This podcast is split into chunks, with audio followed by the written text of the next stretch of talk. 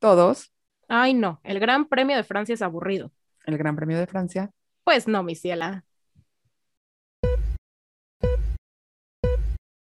Hola, somos Ame. Y Ale. Bienvenido a The Racing Tea. El podcast de Fórmula 1 donde compartimos opiniones de nuestro deporte favorito. Aunque tengamos que buscar los tecnicismos.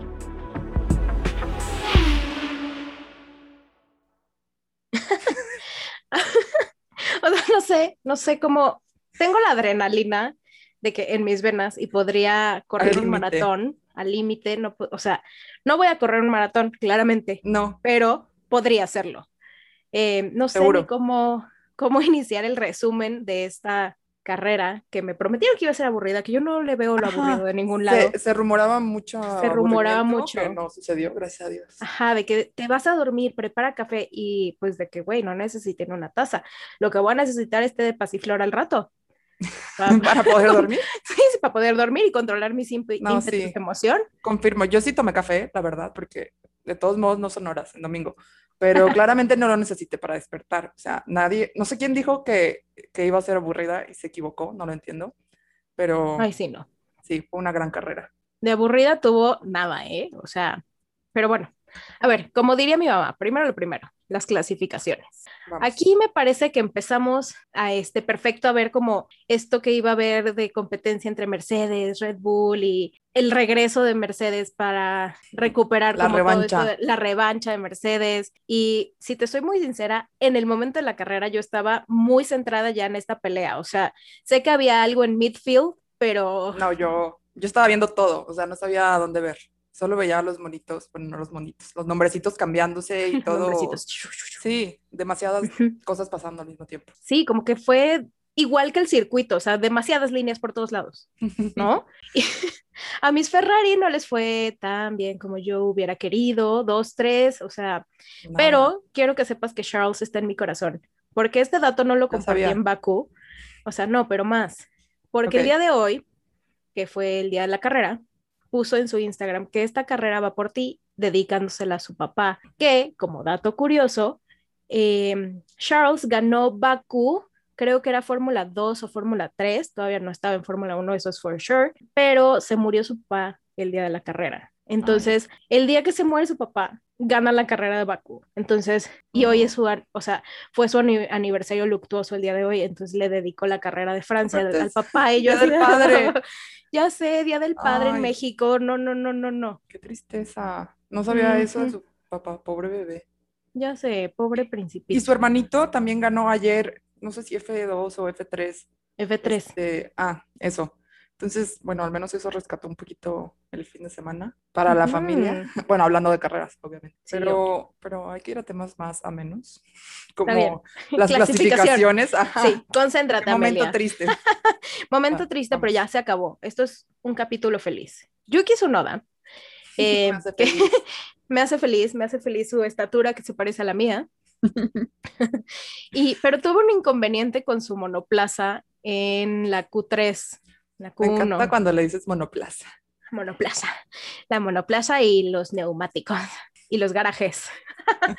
Sí eres. Los garajes, sí soy, sí soy. Bueno, Yuki Tsunoda tuvo un inconveniente en la Q1, em, su carrito chocó y tuvo un accidentito, bandera roja, cancelaron la sesión, pero de que fue la primera vuelta de clasificaciones, o sea, nadie Sí. tenía tiempo de nada, y la FIA le dio una penalización, por lo tanto, Yuki no pudo salir a hacer su formation lap, que es cuando calientan los neumáticos. Entonces, esta penalización está, yo siento, muy fea, porque pues ya no tienes esa como ventaja de, de calentar lo- los neumáticos y que sabemos que la temperatura de las llantas en cada carrera es demasiado importante. Y, Ahora lo mm, sabemos. Ahora lo sabemos. Y de hecho, justo eh, una de nuestras seguidoras, Romina Abascal, nos puso así de, este es el circuito más seguro y hubo dos incidentes en este circuito y de que, Sí, que, que sea, alguien me explique. en calificaciones hubo más banderas rojas que en la carrera, pero Ah, sí, en la carrera no hubo ni siquiera un abandono, o sea, los 20 pilotos Ujú. terminaron la carrera y es la primera vez que pasa en esta temporada. Pero las clasificaciones estuvieron buenas. O sea, además Muy. de eso, de, de Yuki, este, que siento que fue todo lo contrario a lo esperado.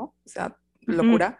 Ya después de la red flag de Yuki, todos estaban ansiosos por salir. O sea, estaban todos los cochecitos en el pit lane Y hasta Hamilton dijo, no sé qué va a pasar, hay mucho tráfico en la pista. Pero sí, todos estaban. Pero sí como- había muchísimo tráfico, o sea, sí es sí, cierto. Todos que se se- alocaron. todos se alocaron, no hubo demasiado tráfico en, en qualis, o sea, no sé, eh, estuvo como muy loca la carrera y las clasificaciones y que en serio nos, di- nos dijeron, yo no voy a ser aburrido, o sea, el circuito nos dijo, yo no voy a ser aburrido para nada. Pues no, mi ciela. Este, Te de hecho, equivocaste. este niño, Mick Schumacher, aplicó la Leclerc y ya aseguró su, Sí. su entrada a Q2 y chocó y se acabó la, o sea, fue otra bandera roja y ya terminó la, esa ronda de qualis. Y nuestro pobre amigo Stroll había hecho un tiempo decente y le quitaron esa Mm. vuelta porque se salió del, Justo. de los límites, que pasó varias veces en estas qualis, fueron muy estrictos con eso. Entonces ya no, no registró tiempo y pasó automáticamente al lugar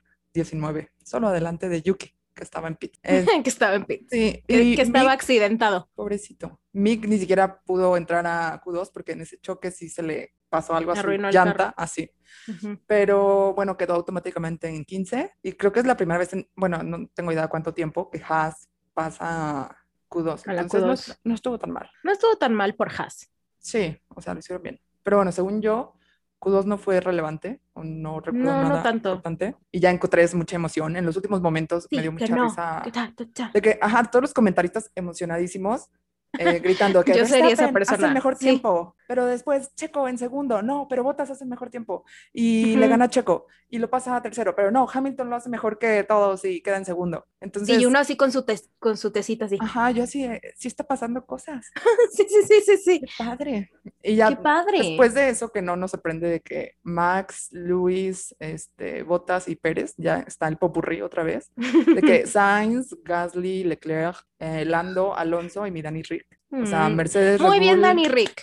Él, él toda la carrera ganó. fin de Aplausos a. Dani Rick. Sí. Eran Mercedes, Red Bull, Ferrari, McLaren y dos colados. Y ya, bueno, así quedaron para empezar la carrera del día de hoy. Vamos ahora a lo bueno, a lo que venimos. Ay, la carrera. La carrera. Oh my God, la carrera. Em, hay varios términos que pudimos apre- aprender y agregar a nuestro diccionario TRT que puedes consultar en Instagram. Pequeña pausa comercial. Y la primera para mí es el graining. O sea que técnicamente esta situación es un efecto que se produce en la pista y es, afecta a las llantas. Recordemos que, como dijimos, la temperatura es sumamente importante para los neumáticos y la estrategia de cada equipo. Entonces, dentro de las 10 primeras vueltas, el ingeniero de audio de, de Botas le avisó así de Hamilton reportó graining, ¿no? Y es, el graining puede ocasionar dato, este, datos, ¿eh? daños en las llantas, principalmente delanteras, y que esto pasa o hace que en lugar de que la llanta se adhiera al pavimento, o sea, a la pista, la gomita se empieza a adherir en la misma goma. Entonces el agarre y el rendimiento de los neumáticos ya se pone como en peligro. Ok. Pero Botas dijo algo así como, yo no lo siento. en jefe. No, pero, Pero, sí, esto estuvo muy interesante. sí, sí escuché Este dato estuvo interesante. y lo dijeron mucho. O sea, Ujú. vi que le preguntaron a Hamilton de que, ¿qué quieres hacer? Es- y contesta, no, no me van a alcanzar las llantas. Y yo pensé, ay, sí, o sea, esto siempre lo dices, hermano, y terminas ganando. Pero al parecer, y este desgaste, o sea, fue una, un tema muy recurrente en la carrera. O sea, casi todos los pilotos se Ujú. quejaron. Este, Bottas y Alonso dijeron en radio de que hay que hacer el plan B, que según los comentaristas era hacer doble parada en pits. Pero, y lo, lo que decían es que desde las prácticas del viernes y todas las otras carreras que hubo, bueno, Fórmula 3 creo, o Fórmula 2, no sé, hubo otra carrera. Entonces la pista se iba como engomando y por tantas llantas que pasaron tanto tiempo, pero como llovió justo antes de la carrera, como que se limpió la pista y eso desgastaba mucho las llantas porque estaba como nueva. Y este, después de este comercial de llantas, ahora sí quiero, Pirelli, contrátanos. Ajá, Un sponsor. por favor, By Pirelli. oye, quiero empezar con el, el gran principio. el gran eh, principio. Ujú. Sabemos que es donde pasan la mayoría de los rebases, este, porque, o sea, todos salen como toros en Pamplona. Y en la primera curva, Hamilton no rebasa a Max, pero pues no lo necesita, porque en la segunda Max se sale de la pista y le regala el primer lugar a Hamilton, básicamente. Entonces, de- desde ese momento yo me quedé así de que eh, Verstappen se sale y yo, ok, este sí va a ser una gran carrera. Ya. Sí, obvio. O sea, yo en, en ese principio de, de que dije, a ver, sí no lo logró, no lo logró rebasar, pero Max se salió de la pista, entonces van a penalizar a Max porque se salió completamente de los límites de la pista y de hecho sí hubo una investigación en, e, en, este, en este arranque y fue un arranque demasiado con, o sea, con aire sucio para los Red Bull, entonces como que sí se fueron así para atrás, ¡fium! pero ¡fium! me sentí ahí. Me encantan mis efectos de sonido. Tengo todo un speech en cuanto a botas que, por ejemplo, o sea, creo que ya sé a dónde va. es que Botas también se lleva con mi corazón el día de hoy. Porque, por ejemplo, Checo estaba hablando con otros, este, no, Chacho, Chacho, ¿cuál Checo? Amelia, concéntrate, es la adrenalina. Checo siempre en el corazón. Ajá, Chacho, el comentarista, estaba hablando con sus compañeros de, pues, de podcast, vamos a decirlo así. no es cierto, este tipo como la vuelta 2021, que Bottas podía rebasar a Hamilton porque estaba, pues él, él estaba teniendo un mejor rendimiento, su Mercedes estaba teniendo mejor rendimiento que el de Hamilton y un excelente ritmo, como lo vimos en las prácticas y en las clasificaciones, pero que eso no lo, o sea, que Bottas no lo haría porque su equipo no estaría feliz. Y es de volvernos a probar que no es un secreto, que no es un secreto a voces, que es bien sabido que Valtteri no es el hijo favorito de Mercedes. No. Y ojo, aquí, o sea, no estoy poniendo en duda el talento de Hamilton para nada, o sea, por algo tiene los siete campeonatos que tiene y por algo ha llegado a donde, a donde está y es el deportista mejor pagado del mundo. O sea, aquí es, o sea, Botas es el centro de aquí. No Estamos hablando de Botas. Estoy hablando de Botas, no quiero que se me confunda. Entonces, en este apartado de Botas, también quiero añadir que literal, o sea, Botas expuso a su equipo en, en una de las vueltas donde literal dijo, yo tenía razón y tú no. Y yo estoy personalmente agradecida con Botas por haber hecho eso, porque es que decirle a, tu equipo laboral de te lo dije es delicioso. O sea, es una gran, es una gran, gran gloria. O sea, decir sí, no sabía que él había dicho que quería rebasar a Hamilton, esto no lo escuché, pero sí escuché lo que dijo al final, de que se alocó y se enojó. Tal vez no lo dijo de la manera correcta, pero sí, creo que fue cuando lo rebasó Checo, que dijo, ¿por qué no me hicieron caso cuando yo les dije que tenían que hacer dos paradas?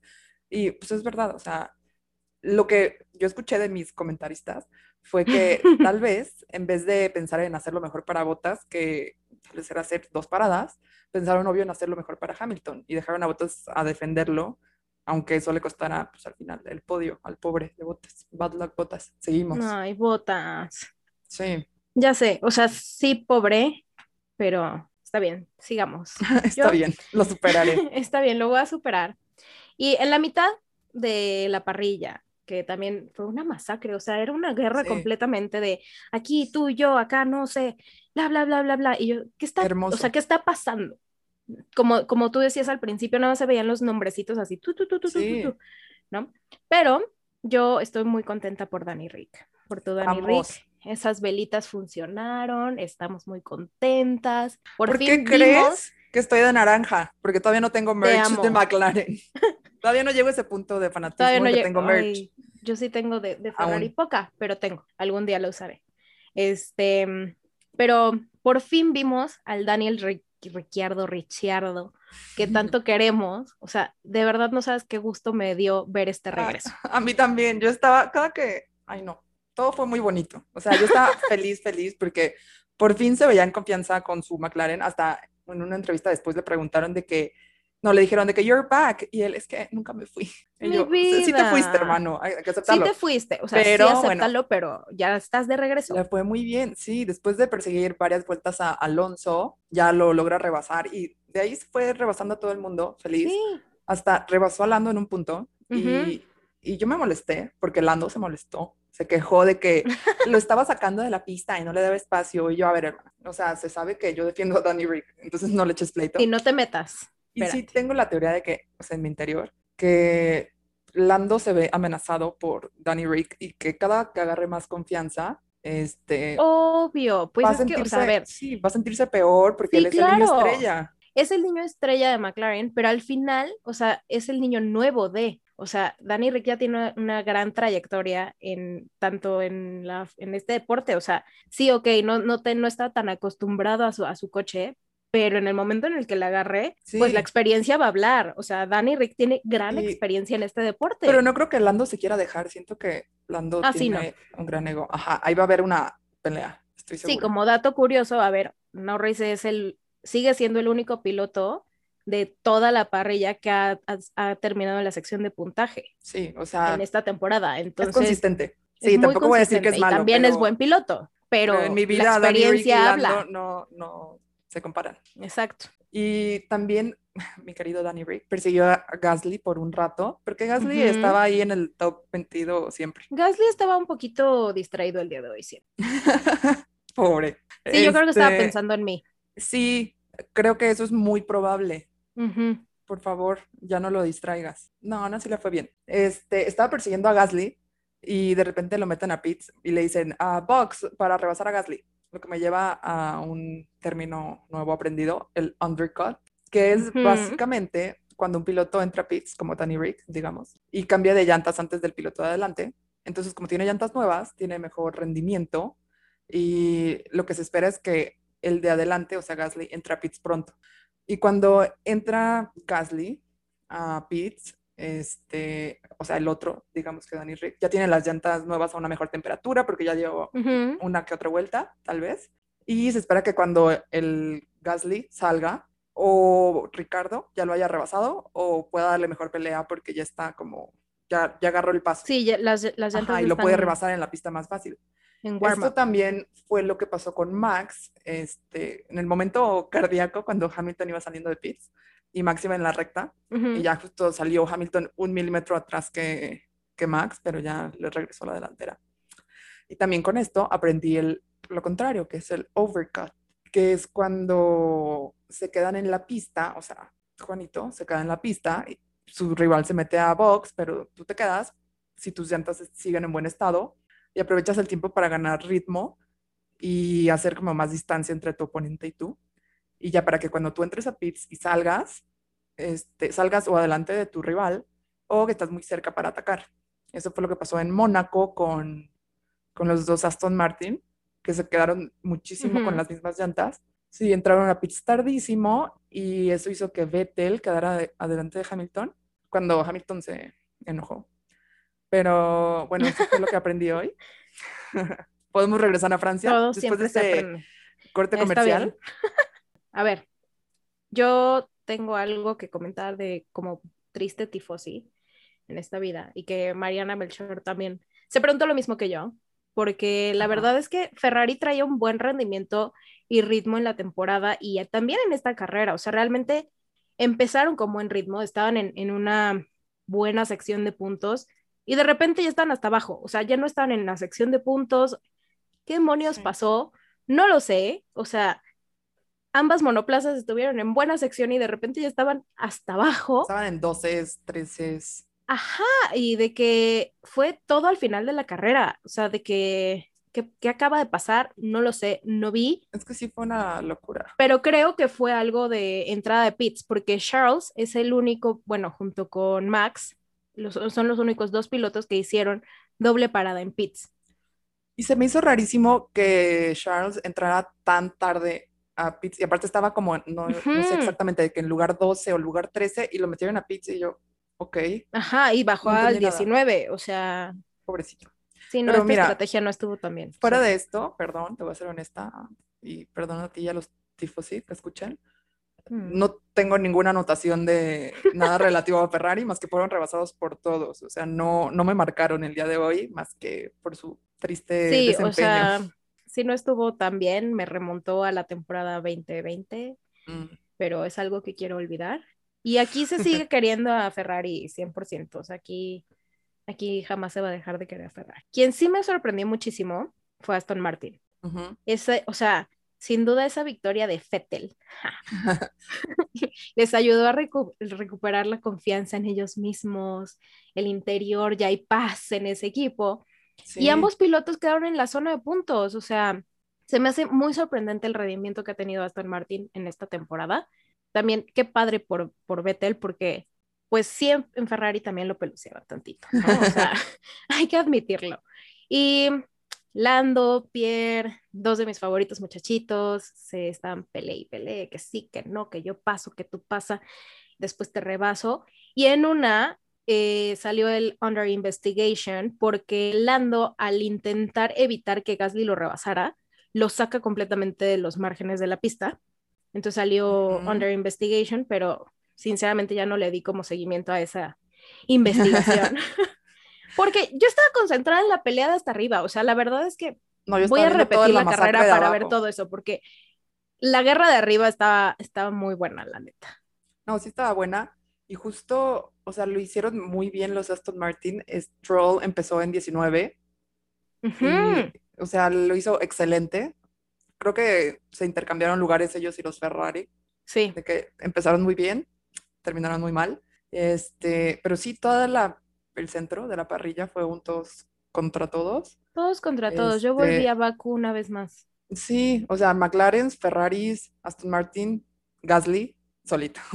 Y Alonso a veces ahí se colaba. Y que sí.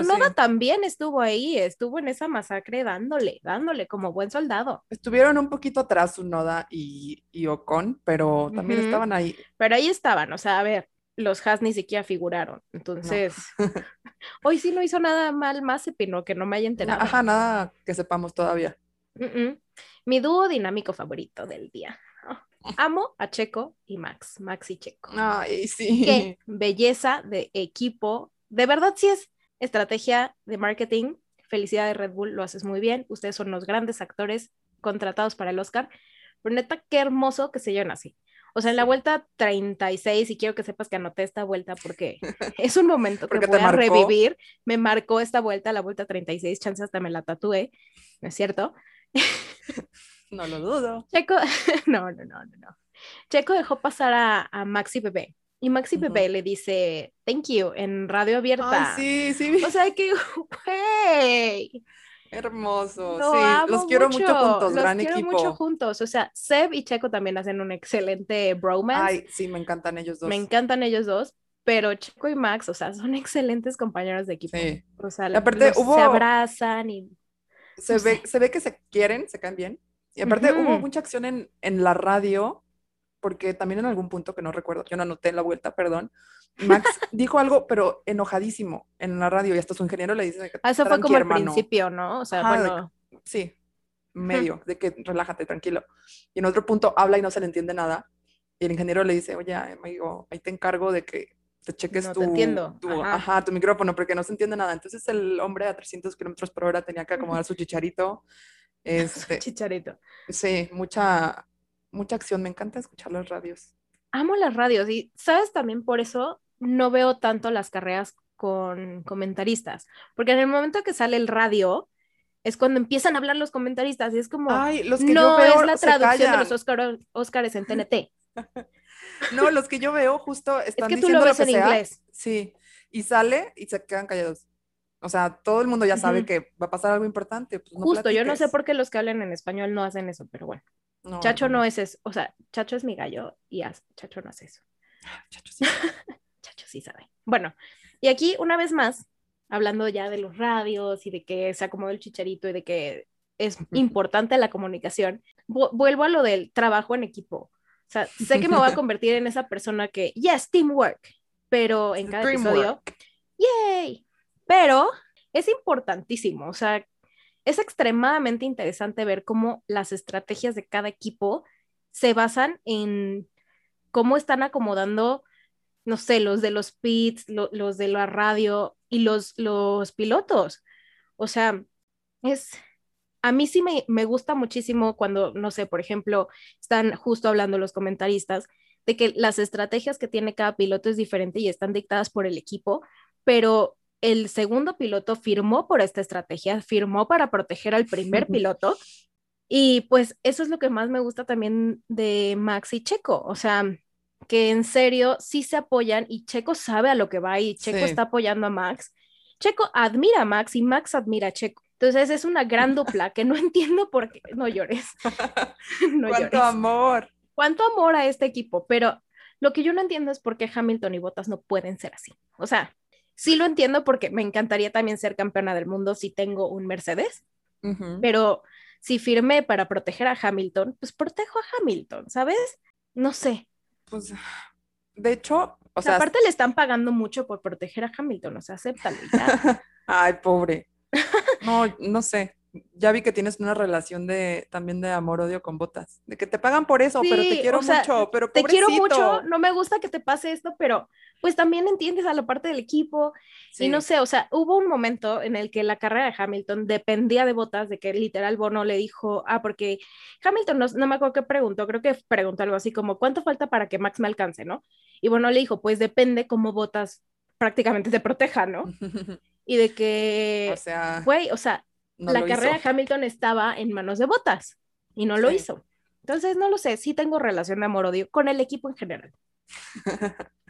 No, pero eso sí se me hizo interesante de las peleas de arriba. O sea, estaba acostumbrada yo a ver Hamilton, Bottas y Verstappen a 30 segundos de distancia de los demás peleándose. Exacto.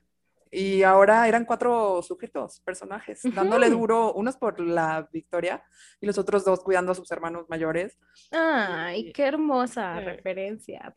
Y lo que dices de teamwork, también fue una gran estrategia para Red Bull parar dos veces a Max en pits. O sea, fue idéntico Claro. a lo que hizo Mercedes en España.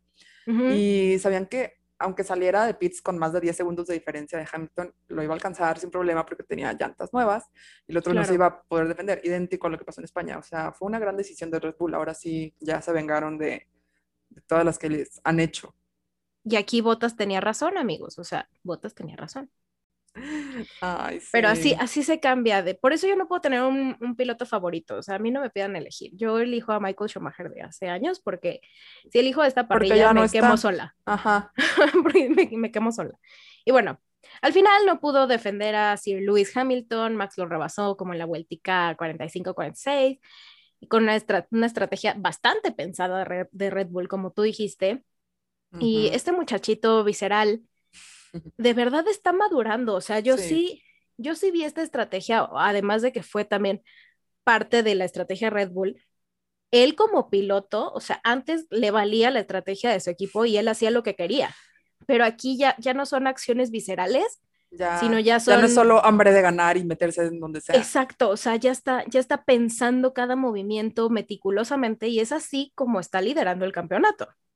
Continúa liderando el Continúa, campeonato. Exacto.